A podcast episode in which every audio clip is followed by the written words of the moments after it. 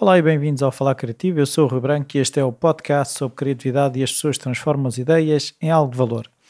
Isto é mais um dos textos que eu tenho escrito para o blog e depois faço aqui a versão áudio.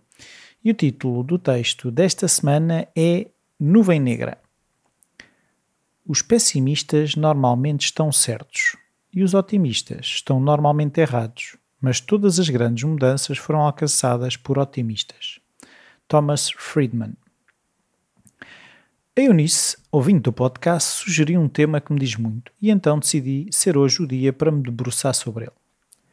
Como navegar neste mar de incertezas, gerindo entre o pessimismo e o otimismo? Eu tenho sido ao longo dos anos daquelas pessoas nas equipas que olha para todas as possíveis falhas, por onde a ideia pode cair, por onde não vai dar certo, tudo contrário ao que se poderá chamar de um motivador. Tendo-me sido dito várias vezes, és tão negativo, Sim, sou negativo. Tem sido o meu modo por defeito. Consigo ver a milhas todas as coisas que são necessárias e não temos, todas as pessoas que são precisas e não temos, o tempo que não temos e que teimam que não é necessário, mas ao mesmo tempo consigo ver que a minha negatividade tem ajudado em muitas situações. Se vejo que muita coisa pode correr mal, das duas uma, ou invisto em arranjar o que falta para correr bem, ou então serve para questionar se a motivação e energia necessárias estão presentes se apesar de tudo o que pode correr mal, as pessoas envolvidas acreditam e estão empenhadas em resolver tudo o que pode correr mal. São os otimistas que mudam as coisas, segundo a frase inicial, mas um otimista sem travões é um irresponsável. Claro que causa mal-estar estar nas equipas e ver aquela nuvem negra que parece que só sabe apontar defeitos chamar a atenção para o que pode correr mal. E muitas vezes torna-se imperceptível o seu papel quando as coisas correm bem, mas também já me aconteceu dizer-me que agoirei o projeto, que foi a minha visão negativa que fez com que a coisa corresse mal. Muitas vezes aceitei as críticas, absorvi-as e senti muito mal por isso, virando-me contra mim que a minha negatividade só me iria levar para o fundo, que não tenho valor e um sem fim de pensamentos destrutivos. A minha negatividade ficava ainda mais negativa. Passei depois por uma fase de me calar, fazer-me positivo, deixar de dar opiniões negativas, calava-me para não olharem para mim como um abutre à espera da carcaça. Admito que gostava de dizer a famosa expressão eu avisei, como se isso tornasse as coisas melhores, como se o facto de não me terem dado ouvidos servisse para alguma coisa construtiva. Quando as coisas correm mal, há várias posições que as pessoas tomam. O deprimido, aquele que fica destruído pelo insucesso, achando que é culpa sua ou que as coisas só podem ficar piores o abutre, tira enorme prazer da desgraça, porque talvez tenha dito que ia correr mal e a falha é uma validação da sua posição. O irresponsável é aquele que diz que não faz mal, que não há problema algum, que o próximo corre melhor, que está tudo bem. O cobrador é a pessoa que cobra de todos os que deviam ter feito e não fizeram, que se correu mal foi porque não se esforçaram, não tiveram atenção. Desresponsabiliza-se totalmente. O realista ou o pragmático é a pessoa que não está a perder tempo com nenhum dos cenários anteriores. Não atira culpas, não cobra dos outros, não é irresponsável ao ponto de achar que nada aconteceu, nem se deixa ir pela onda depressiva. Este personagem, assim que se apercebe do que correu mal, tenta rapidamente estancar o sangue, colocar um penso rápido para ganhar tempo ir perceber o que poderia ter sido feito de maneira diferente, corrigir e voltar a tentar usando a aprendizagem desta falha. Continua a avançar, baseado no passado, mas olhando para o futuro, para aquilo que pode ser.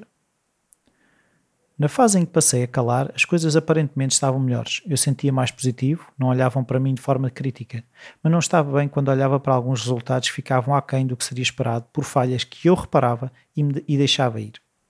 Dizendo para mim mesmo que se calhar era o meu olhar negativo é que estava a deturpar as coisas.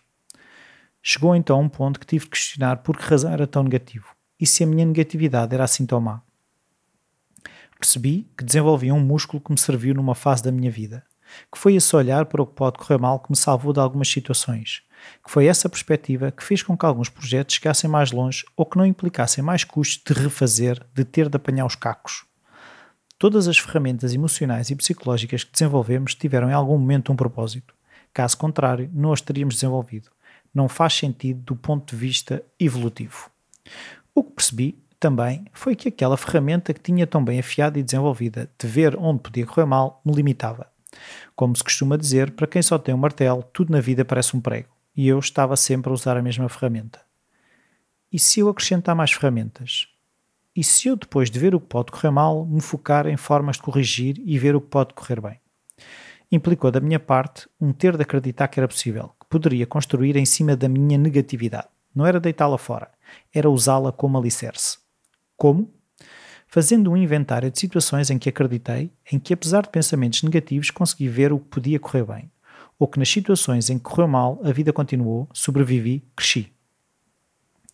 Também me tornei mais disponível para ouvir as vozes daqueles que acreditam, nos otimistas, a ver o seu ponto de vista, a acreditar na sua visão, construindo com eles, usando a minha negatividade como uma guarda de escada que assegura que posso continuar a subir, tendo ali um limite físico que me separa da possível queda.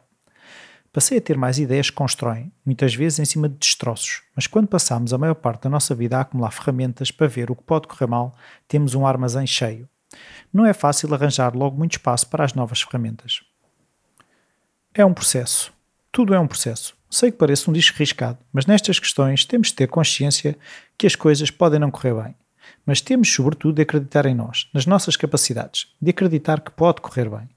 Que se continuarmos a tentar é quase impossível não evoluirmos e chegarmos mais longe. Ontem ouvi que o mantra do Tom Hanks, quando as coisas começam a parecer negras, é entre medo e fé, escolhe fé. Sim, porque o medo é não sabermos o que vai acontecer, mas vendo o lado negativo. Fé é não sabermos o que vai acontecer, mas acreditando que vai correr bem. Não saber por não saber, escolhe aquilo que te move, não aquilo que paralisa. E este é o texto desta semana. Fica então a aguardar mais sugestões de textos, vocês, temas que vocês gostassem. O e-mail rui.falacreativo.com está sempre disponível. Um, podem também passar pelo iTunes, deixar as avaliações e as críticas. Podem partilhar com os vossos amigos no Facebook e ah, uma coisa que eu queria referir é que uh, dia 25 de janeiro vou estar no Mar Shopping de, em Matosinhos, juntamente com a Rossana Apoloni, com quem faço o podcast Ousar Ser. Ela tem um novo livro e vai ser feito o lançamento uh, do livro na FNAC do Mar Shopping e eu vou lá estar com a Rossana uh, para ajudá-la nesta viagem de lançar o livro pelo país e quem quiser apareça serão muito bem-vindos. Então, até para a semana.